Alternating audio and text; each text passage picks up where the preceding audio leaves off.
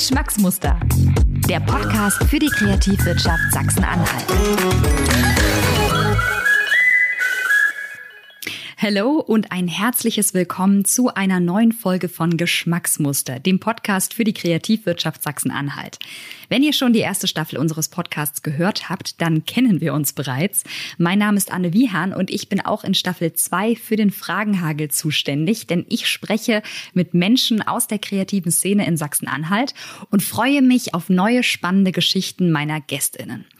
Für diese erste Folge habe ich mit Professor Dieter Hofmann gesprochen. Er ist Rektor der Burg Giebichenstein, der Kunsthochschule in Halle, außerdem Professor für Industrial Design und Produkt- und Systemdesign und war 2019 Juror für den Bestform Award der IMG Sachsen-Anhalt. Und mit ihm möchte ich heute über Design und dessen Rolle in unserer Gesellschaft sprechen. Und ich möchte herausfinden, warum die Burg eine bedeutsame Einrichtung für Sachsen-Anhalt und ganz Deutschland ist und was es mit der Designkonferenz etc. pp auf sich hat. Ja, und ich würde sagen, wir legen mal los. Ich wünsche euch viel Spaß. Und ich freue mich, dass Sie heute hier sind, Professor Hofmann. Hallo. Ja, hallo Frau Wian. Ich freue mich auch, dass ich an diesem tollen Format, äh, das ja für Sachsen-Anhalt auch als äh, Spezialist darstellt für die Kreativwirtschaft, dass ich da teilnehmen kann und äh, freue mich schon sehr auf die Fragen, die Sie mir stellen. Und ich bin gespannt auf Ihre Antworten, aber zuerst möchte ich äh, Ihnen gerne, so wie all meinen Gästen, drei kleine Entweder-Oder-Fragen stellen, ähm, auf die Sie ganz spontan antworten können. Und ich würde sagen, wir legen mal los. Wenn Sie kreativ werden oder wenn Sie eine Idee haben, wie würden Sie da vorgehen? Würden Sie eher ein 3D-Modell machen oder lieber in, zum Notizbuch greifen? Ja, vielleicht erstmal ganz grundsätzlich. Äh, Design ist ja eine Wissenschaft, die nicht äh, so sehr auf das Entweder-Oder ähm, eingeht, sondern die ja mehr das sowohl als auch äh, bevorzugt. Weil es gibt ja im, Design nicht wie in der Mathematik nur eine Lösung, sondern es gibt ja immer verschiedene Lösungen. Und ich finde beides digital ähm, genauso wichtig wie eben ähm, das Skizzenbuch oder der Bleistift. Es muss nur im richtigen, im richtigen ähm, Moment ähm, das richtige Werkzeug sein. Ich glaube, das ist die Kompetenz von einem guten Designer. Dann äh, schauen wir uns mal die nächste Entweder-Oder-Frage an. Und da äh, wäre es nämlich auch, wenn, wenn Sie ja über Design entscheiden oder vielleicht auch äh, Entscheidungen treffen müssen, hören Sie da eher auf Kopf oder Bauch? Designer sind ganzheitliche Menschen, die eben ähm, Gefühl und Intellekt ähm, geschickt miteinander zu verbinden wissen. Und das Wichtigste im Design für uns an der Burg ist auch noch das vom Kopf in die Hand. Also wirklich auch äh, die Umsetzungskompetenz. Deswegen haben wir mhm. auch dieses, halten wir auch dieses Werkstattprinzip sehr hoch. Also ich glaube, wir haben eine der best ausgestatteten Werkstätten an äh, deutschen Kunsthochschulen. Und das ist so wichtig, dass Designer auch lernen, ihre Ideen aus dem Kopf in die Wirklichkeit äh, zu bringen und nicht nur am Ende des Prozesses, sondern schon während des äh, gesamten Gestaltungsprozesses um immer wieder zu überprüfen, ob die Ideen auch äh, funktionieren, die sie sich ausgedacht haben in der Wirklichkeit. Und äh, vielleicht, also vielleicht fällt es Ihnen ja bei, bei der dritten kleinen Frage ein bisschen mhm. leichter, sich zu entscheiden. Und zwar, ähm, wenn Sie auch an einem Projekt arbeiten, ähm, zählt dann für Sie eher der Prozess oder das Ergebnis? Also ich finde, ähm, es gibt natürlich kein Ergebnis ohne einen guten Prozess. Und deswegen tendiere ich eher ein bisschen mehr zum Prozess als zum Ergebnis. Mhm. Ich glaube, ein guter Prozess ähm, führt immer auch zu einem guten Ergebnis. Ja? Also es ist vielleicht nicht das Ergebnis, was man erwartet hat, aber ich glaube, äh, ein guter Prozess hat auch, ein, hat auch immer einen guten Lerneffekt am Ende, der auch zu einer guten Gestaltung am Ende, äh, dann auch führt. Und da sind wir eigentlich schon mitten im Thema drin, ähm, wenn wir, wenn wir von Design sprechen, weil Sie sind da Experte und deswegen würde ich jetzt einfach mal ein paar starten, so ein bisschen mehr in das Thema Design. Was ist das überhaupt und was macht Design ähm, für Sie aus, beziehungsweise welche Aufgaben erfüllt es? Also für mich ist ja Design im Prinzip die Wissenschaft von der Objektkultur. Designer sind ja dafür zuständig, alle Gegenstände, die uns umgeben, und erzählen nicht nur Objekte in Form von materiellen Objekten dazu, sondern auch immaterielle Objekte oder auch Dienstleistungen, die ein Designer gestaltet und ähm, in, und die auch in einer gewissen Qualität gestaltet, wie eben ein Musiker oder ein Komponist für die Musikkultur zuständig ist, so ist eben ein Designer für die Objektkultur zuständig. Und das ist vielleicht so der große, der, der große Bogen, man weiß natürlich, es gibt die unterschiedlichsten Designer von der Mode über Industriedesign bis hin zu Kommunikationsdesign. Mein Lehrer, einer meiner Lehrer, die für mich in der, ähm, in der Ausbildung ähm, sehr wichtig waren. Richard Zappa hat immer gesagt, äh, Designer machen Werkzeuge für das Leben, also Werkzeuge, um das Leben von, um die Lebensqualität von Menschen zu verbessern. Und ich glaube, das ist eine ganz gute Beschreibung dessen, was Design tut. Für mich ist der Designer auch der Anwalt des Nutzers, weil im mhm. Produktentwicklungsprozess gibt es ja verschiedene Player. Es gibt die Ingenieure. Die Ingenieure sind eigentlich dafür zuständig, sich über die technische Funktion äh, von dem Objekt Gedanken zu machen. Die Marketingleute oder die Wirtschaftsfachleute, die suchen, die, die versuchen eben die Wirtschaftlichkeit von dem, von dem neuen Produkt ähm, zu, zu überlegen. Aber die einzigen, die sich mit dem Menschen am Ende, der dieses äh, Ding benutzen soll, dieses Objekt, ähm, der sich damit beschäftigt und damit auseinandersetzt und eben versucht, die physische und psychische Integrität des Nutzers zu, zu, zu bewahren, das sind, glaube ich, das sind für mich die Designer. Und das ist, finde ich, eine sehr, sehr ehrenhafte Aufgabe und eine sehr wichtige Aufgabe in der Gesellschaft. Auf jeden Fall. Ich finde, ich finde, Sie haben da auch schöne, schöne Bilder gemalt mit den Vergleichen quasi. Ähm, wie, wie, wenn, wenn wir uns jetzt mal die Gegenwart gerade anschauen des Designs, welche neueren Technologien spielen da Ihrer Meinung nach eine große Rolle? Also im Moment beobachte ich, dass eben die, die Nachhaltigkeit, das ist eigentlich gar keine Technologie, sondern dass die Nachhaltigkeit eine ganz große Rolle spielt in der Gestaltung. Also das ist, das ist eigentlich ein durchgängiges Thema bei allen Designprojekten, die wir an der Hochschule durchführen. Und die Studierenden fordern das auch äh, berechtigterweise ein. Und ähm, ich finde auch, wenn man die, wenn man die Grundsätze des Designs less is more äh, mhm. nimmt, also weniger ist mehr, das ist ja schon im Prinzip auch schon der, der, der beste Zugang zur Nachhaltigkeit. Und, ähm, und deswegen ist das so ein, eine der wichtigsten Fragestellungen im Design? Natürlich die Digitalisierung. Für uns war jetzt die Digitalisierung nicht so überraschend, weil wir ja schon länger damit arbeiten und deswegen auch mit der Pandemie relativ gut zurechtgekommen sind, weil wir diese ganzen Werkzeuge eigentlich schon lange, schon lange benutzen, ähm, die, die ähm, jetzt auch äh, in der Breite der Gesellschaft jetzt notwendig und ähm, sichtbar geworden sind. Also für uns sind es gar keine so neuen Instrumente, weil wir auch sehr international aufgestellt sind und eben dann auch mit unseren internationalen Partnern oft über Videokonferenzen oder über digitale Werkzeuge äh, kommunizieren. Und wir haben schon sehr früh uns auch mit den digitalen äh, Produktionstechnologien wie 3D-Drucken beschäftigt an der Hochschule. Und ähm, das ist, glaube ich, was, was uns in Zukunft beschäftigen wird. Und äh, deswegen haben wir auch ganz neue Labore jetzt an der Hochschule. Wir haben ein mhm. Digitallabor, wir haben ein Biolab, wo man sich mit biologischen äh, Materialien, die eben nachhaltig sind, beschäftigt. Und ähm, das, ist, das ist das, was uns im Moment beschäftigt. Aber das heißt nicht, dass die ganzen alten Werkzeuge, die wir gelernt haben, äh, des, deshalb überflüssig werden, sondern die sind immer auch die Grundlage und die sind, werden im Prozess, im Gestaltungsprozess auch immer wieder gebraucht und müssen auch beherrscht werden. Also es erweitert sich das Feld im Moment, aber es ähm, wird nicht, es wird wenig Dinge geben, die man nicht mehr braucht. Sie, Sie haben jetzt gerade von, von Nachhaltigkeit gesprochen und das ist ja auch eine Herausforderung quasi äh, aktuell für uns. Ne? Wir haben, wir haben ähm, viele Herausforderungen, die wir uns stellen müssen. Wir haben jetzt seit anderthalb Jahren eine Pandemie. Wir haben ähm, äh, ein, ein, ein Klima, das sich verändert. Ähm, welche Rolle, meinen Sie, spielt Design bei diesen Herausforderungen? Ja, also ich habe es ja gesagt, also wichtig ist immer less is more. Ich glaube, wir haben im Moment eine Gesellschaft, in der Kleidung nur einmal getragen wird und dann nicht mal mehr gewaschen wird, sondern dann weggeschmissen ja. wird. Also das ist nicht das, was eigentlich sich ein Designer wünscht. Ein Designer wünscht sich eigentlich ein Objekt, das ein Mensch so toll findet, dass er sein ganzes Leben lang über äh, verwendet und eben nicht alle, äh, weil es einfach gut gestaltet ist, weil es eben nachhaltig gestaltet ist, weil es nicht, weil es keine zeitliche Gestaltung hat, also weil man die Zeit an dem, an dem, an dem Objekt nicht ablesen kann, sondern weil es eben zeitlos ist und deswegen dann auch über lange Zeit benutzt werden kann. Das ist eigentlich das, das Ziel von gutem Design und äh, Dinge, die man lange benutzt und eben in den äh, in den Recycling oder in den Nachhaltigkeitskreislauf gar nicht zurückgegeben werden muss. Die sind eigentlich am allernachhaltigsten, ja. Also das, deswegen äh, bin ich bin ich immer ganz froh, wenn wenn es Objekte gibt, äh, die wirklich lange und äh, nachhaltig benutzt werden und eben eben nicht äh, auf dem Schrottplatz landen. Also es gibt ja Autos, die werden über lange Zeit gepflegt. Ich glaube, so viele VW Käfer sind gar nicht auf dem Schrottplatz gelandet, weil sie einfach gut gestaltet waren. Und ähm, und eine Leuchte wie die Tizio zum Beispiel von Richard Zappa, das ist eine Leuchte, die sieht man in Science-Fiction-Filmen immer noch, weil die zwar in den, äh, zwar im letzten Jahrhundert gestaltet wurde, aber trotzdem immer noch so zeitlos ist, dass es selbst in Science-Fiction-Filmen äh, noch durchgeht. Und zeitlos ist, wie ich finde, ein ziemlich gutes Stichwort, wenn es um erfolgreiches Design geht.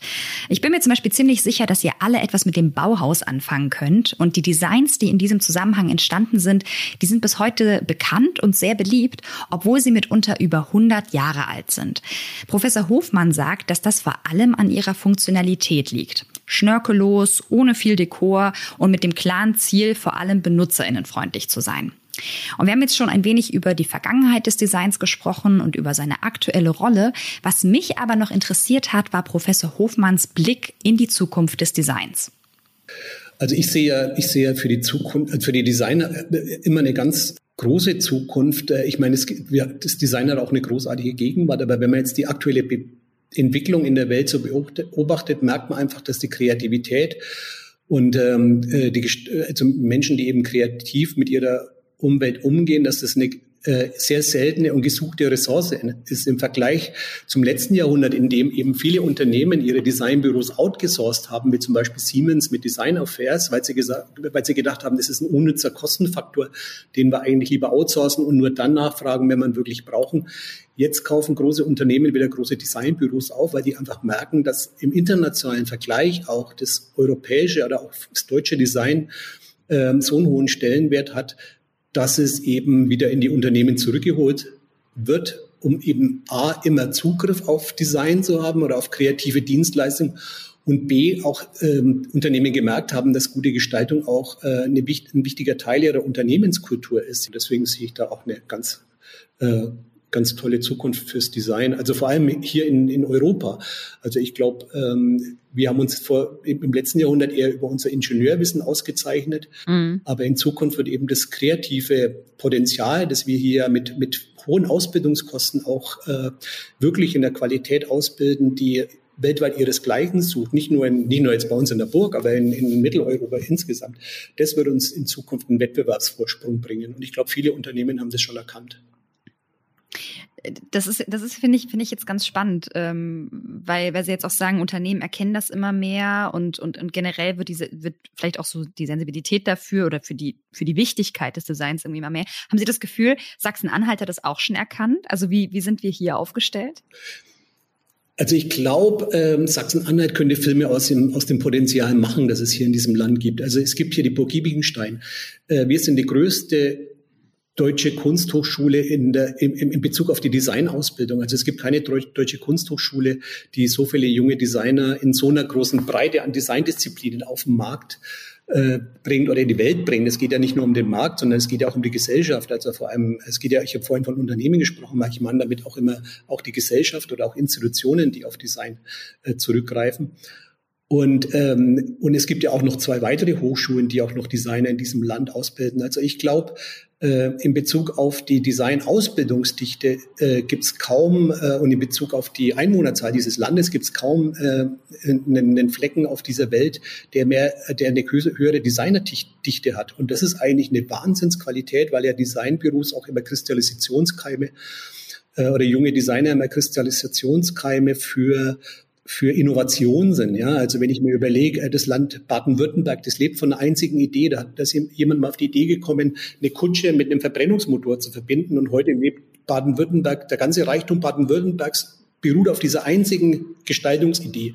Und ich sehe hier in unserer Hochschule, äh, in, in der tausend Ideen jedes Semester äh, im Design entworfen werden, mindestens zehn Ideen, wenn ich jetzt wirklich davon ausgehe, mindestens zehn Ideen, die das gleiche Potenzial hätten. Und deswegen würde ich mir wünschen, dass man hier in diesem Land äh, diese Designqualität, die man hier ausbildet, ja, auch mit viel, mit hohen Kosten und mit hohem Einsatz und mit großer Qualität, dass man die besser wahrnimmt und dass man die auch besser unterstützt, vor allem da in der Existenzgründung von jungen Designern, aber auch in der Umsetzung von Ideen, dass die eben zeitnah umgesetzt werden, dass es da eben ähm, Venture Capital, Capital gibt, die eben dann auch wirklich dazu führen, dass eben diese Ideen, die hier entwickelt, die hier auserdacht werden, dann auch nicht irgendwo anders in China oder in Silicon Valley dann umgesetzt werden, sondern hier bei uns umgesetzt werden. Und dann, glaube ich, ähm, das könnte dem, dem diesem Bundesland äh, Sachsen-Anhalt einen riesigen Schub geben.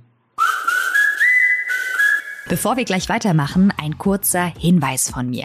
Dein kreativer Kopf wird gesucht und zwar für den Bestform Mehrwert Award. Mit Bestform fördern wir Kreative, VisionärInnen, VordenkerInnen und wirtschaftliche Partnerschaften aus Sachsen-Anhalt. Der nächste Wettbewerb startet im Herbst 2022. Weitere Infos findest du unter bestform-sachsen-anhalt.de. Bestform ist der Mehrwert Award für kreative Ideen aus Sachsen-Anhalt. Die Burg Giebichenstein, die trägt ja dazu bei, dass es eben umgesetzt wird und dass Ideen entstehen. Und Sie ähm, sind der Rektor dieser, dieser Hochschule. Und da wäre jetzt erstmal meine Frage, was schätzen Sie denn so am meisten an der Burg? So, so wird sie ja liebevoll bei Ihnen genannt, ne? Ja. Naja, ist, ich, als ich so an die Burg kam, da gab es ja dieses, diesen Mythos des Burggeistes und ich wusste gar nicht, was ich damit anfangen soll. Ich habe gedacht, es spukt irgendwie bei uns in den alten Gemäuern, weil wir sind ja wirklich an der Burg Giebichenstein. Aber auch in der Pandemie habe ich vor allem gemerkt, dass es diesen Geist wirklich gibt. Also und der Geist, der zeichnet sich eben aus, dass wir wirklich äh, in der Lehre ähm, die, die, die, die besten Lehrenden und ähm, haben aber auch in der Studierendenauswahl immer sehr viel Glück haben, weil wir sehr viele internationale Studierenden haben. Also 15 Prozent unserer Studierenden kommen aus dem Ausland und äh, aus ganz aus ganz Europa äh, und und das ist natürlich eine hohe Qualität, dass wir sonst ein Magnet sind für kreative Menschen.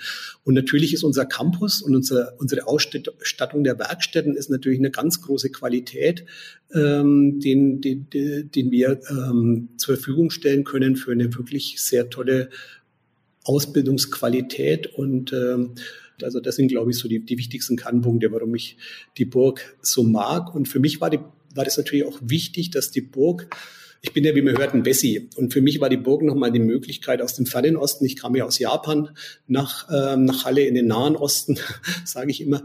Ähm, das war für mich nochmal eine, eine, eine sehr schöne Möglichkeit, auch äh, die Wiedervereinigung, was ja für mich eines der großartigsten Erlebnisse in meinem Leben war, ähm, dass ich die nochmal am eigenen äh, Leib erfahren durfte. Und ähm, das war für mich auch ein wichtiger Grund. Ja, und wenn man sich Professor Hofmanns Vita ansieht, dann merkt man auf jeden Fall, dieser Mensch war schon viel unterwegs. Und wir haben es ja eben gehört, unter anderem hat er mehrere Jahre in Japan gelebt. Und obwohl er das Land lieben gelernt hat und insgesamt fünf Jahre lang als Dozent mit eigenem Designbüro in Tokio lebte, hat es ihn schließlich nach Sachsen-Anhalt gezogen. Einerseits, weil er nochmal eine andere Region Deutschlands kennenlernen wollte, den Westen, wie er sagt, kannte er ja schon. Der andere Grund war aber auch der gute Ruf der Bürger Burg Giebichenstein, der ihn dann schließlich nach Halle brachte. Und ihm tun es viele Studierende gleich, indem sie an die Burg kommen, studieren und ihren Abschluss machen. Und was Professor Hofmann seinen AbsolventInnen mit auf den Weg geben würde, das hat er mir im Verlauf unseres Gesprächs erzählt. Äh, es gibt ja immer die zwei Absolventen. Es gibt die einen, die, äh, die wollen natürlich raus in die Welt und wollen natürlich sich äh, und können natürlich auch mit der Ausbildung, die sie haben, auch die, da stehen fast immer alle Türen auf. Ja. Äh, und es gibt aber auch die anderen, die hier bleiben wollen, weil sie sich in, im doppelten Sinne in die in, in Halle oder in dieses Land verliebt haben. Ne? Also zum, zum einen haben sie Partner gefunden und zum anderen finden sie einfach die Stadt toll. Das sind vor allem die, die nicht in Halle hier äh, groß geworden sind, sondern die hierher gekommen sind. Die, die wissen dann nach einer gewissen Zeit auch die Qualität Halles und, es, und dieses Landes auch zu schätzen. Und für die, da für die ist es immer ganz wichtig, denen das Zeichen zu geben, dass man auch hier im Land Sachsen-Anhalt als junger Gestalter, als junger Künstler trotzdem die Chance hat, Existenzgründung oder eine Karriere ähm, zu, zu äh, entwickeln. Und dafür haben wir auch das Designhaus zum Beispiel hier an der Burg entwickelt, dass wir eben unseren Absolventen den ersten Schritt in die künstlerische und gestalterische Praxis, dass wir die, den, dass wir die dann noch dabei unterstützen und das ist sehr erfolgreich. Und man kann auch hier eine Basis haben für ein gut funktionierendes Designbüro. Und ich glaube, hier kann man sich auch wohlfühlen. Also das glaube ich auch auf jeden Fall. Herr Hofmann, wir haben jetzt äh, über die Burg gesprochen, wir haben über Design gesprochen. Ich möchte aber auch gerne noch mit Ihnen über eine Veranstaltung sprechen, beziehungsweise über eine Konferenz, die aktuell, beziehungsweise äh, jetzt bis in den Herbst hinein stattfindet. Und es ist die Designkonferenz etc. pp. Was können wir uns denn jetzt als Außenstehende darunter vorstellen? Ja, etc. pp. Das ist äh, ganz spannend. Also äh, es ist auf jeden Fall eine experimentelle Form äh, einer Designkonferenz, die dazu dient, im Prinzip das äh, die Erkenntnisse, dass eben die Kreativbranche und die Designbranche in Sachsen halt doch eine relativ wichtige Branche ist, versucht ähm, zu eruieren, zu gucken, was ist denn da eigentlich hier in, in, diesem Lande da und wie kann man dieser Designbranche in Zukunft auch äh, den Stellenwert geben ähm, auf, der, auf den unterschiedlichen Ebenen. Ähm, und da versucht man Lösungen innerhalb dieser Konferenz zu finden. Und das experimentelle Format besteht eben darin, dass man erstmal im Prinzip Player aus unterschiedlichsten Disziplinen des Landes zusammenbringt, die dann in der nächsten Phase ähm, sich vernetzen mit Playern, die nicht aus dem Land kommen und dann nochmal die Ergebnisse aus der ersten Stufe dieser Konferenz ähm, analysieren und nochmal reflektieren. Und aus diesen ganzen Erkenntnissen wird dann am Ende ähm, versucht man dann herauszufinden, was ist denn das, was in dieser Design, was die, die sachsen-anhaltinische Designszene auszeichnet, was sie besonders macht, welche Qualitäten sie hat und wo man sie auch dann auch gezielt äh, unterstützen und weiterentwickeln kann. Und ähm, ich habe lange darauf gewartet, auf diesen Impuls aus dem, aus dem Land, weil ich habe ja vorhin schon erzählt, wie wichtig, ähm, also wie, wie, wie, wie, wie dicht äh, wie, wie, wie dicht äh, die Ausbildungsqualität hier oder wie viele Menschen hier auch ausgebildet werden in diesem Land in den Designdisziplinen und ähm, dass man das jetzt auch in der Politik erkannt hat und das auch fördern will, das finde ich ist der, der richtige Impuls in der richtigen Zeit. Auf jeden Fall. Das äh, finde find ich jetzt ganz spannend, weil ähm, Sie haben jetzt gerade gesagt, es ist, es ist der richtige Impuls zur richtigen Zeit und Sie haben etwas Ähnliches auf, ähm, in Ihrem Grußwort auf der Internetseite der Designkonferenz geschrieben. Dann haben Sie gesagt, dass es der Impuls zum richtigen Zeitpunkt kommt. Warum ja. ist dieser Zeitpunkt jetzt? Ja, zum einen, wie ich schon gesagt habe, äh, weil ich lange darauf gewartet habe und das ist endlich, endlich soweit. Und ich glaube, wir leben jetzt auch in einer Zeit von, äh, von gesellschaftlichen Veränderungen, wo eben auch die Design- und Gestaltungsfrage natürlich ähm, eine wesentliche Frage ist an solchen, an solchen Schnittpunkten in der, in der Geschichte. Äh, da ist äh, Gestaltung immer gefragt. Das hatten wir auch in, in Zeiten des Bauhauses. Das war ja auch so eine Zeit des gesellschaftlichen Umbruchs, wo eben neue Wohnformen, neue Lebensformen, wo eben neue Materialien entdeckt wurden. Und da hat sich eben dann auch, ähm, wurde das Design eben extrem wichtig, auch um diese Zukünfte zu gestalten. Und genau an dem Punkt leben wir heute wieder, glaube ich. Und äh, deswegen ist es äh, ist ein gut gewählter Zeitpunkt, jetzt darüber nachzudenken. Und deswegen kann auch, äh, wir haben in der, in der Geschichte in Dessau mit dem Bauhaus schon eine große Designgeschichte. Ich glaube, die kann sich wiederholen. Bauhaus 2.0 in Sachsen-Anhalt. Das wäre doch mal was, oder? Und vielleicht bringt die Designkonferenz etc. pp. ja neue Erkenntnisse, auch für Menschen, die keine klassischen DesignerInnen sind. Denn, und das war Professor Hofmann wichtig zu erwähnen, Design bedeutet auch, die unterschiedlichsten Disziplinen miteinander zu verbinden und alle wichtigen Player des Designprozesses zu vernetzen, um am Ende eine nachhaltige Lösung entwickeln zu können. Also ich glaube, ähm, das, das ist eine ganz, also gerade das Interdisziplinäre ist natürlich für jeden, der ähm, das nicht gewohnt ist, ich glaube, eine sehr äh, tiefgehende Erfahrung, dieser Austausch, diese Möglichkeit, sich eben so austauschen zu können. Und ähm, das ist so das, was der Einzelne aus dieser Konferenz ziehen kann. Und das ist ja nicht so, dass in der Konferenz ist ja immer so, da gibt es Spezialisten und dann gibt es Zuhörer. Das ist eher, äh, die sich dann, die dann Informationen ähm, weitergeben, sich gegenseitig. Aber das ist ja mehr ein Arbeitsprozess. Also da ist man eigentlich in den Entwicklungsprozess äh, schon ähm, Ideenentwicklungsprozess viel stärker involviert. Das ist eigentlich das Spannende an dieser Form der Konferenz.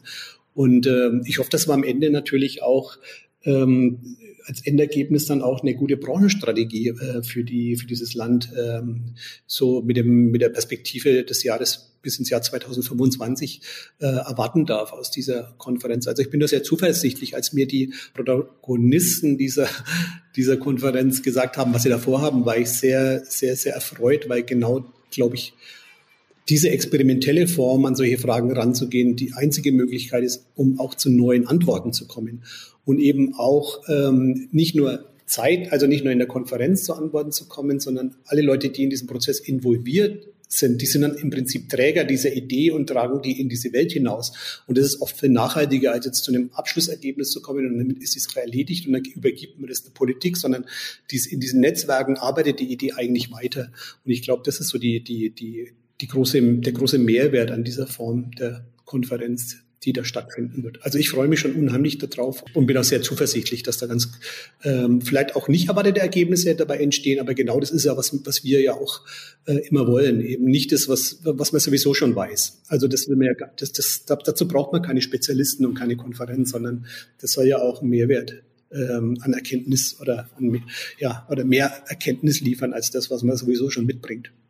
Zu Design gehört viel mehr, als man anfangs annehmen würde. Da geht es nicht nur um Farb- und Materialienauswahl und schöne Ergebnisse, sondern vor allem um Funktionalität, um Kultur und darum, Sinnvolles und Nachhaltiges für alle Menschen zu schaffen. Und ich finde, davon konnte uns Professor Dieter Hofmann in dieser Podcast-Folge überzeugen. Danke an dieser Stelle für seine Zeit und dass er mir Rede und Antwort gestanden hat.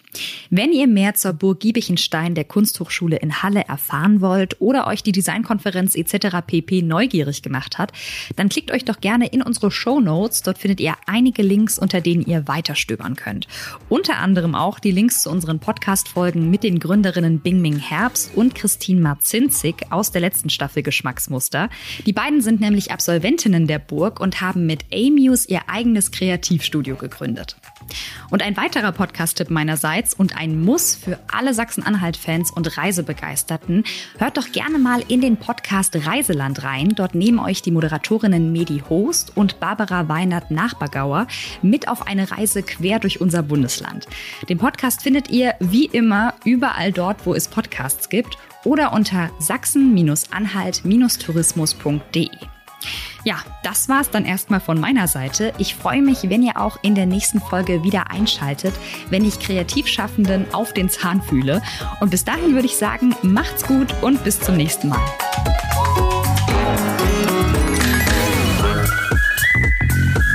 Geschmacksmuster. Der Podcast für die Kreativwirtschaft Sachsen-Anhalt. Besucht uns im Netz unter kreativ-sachsen-anhalt.de.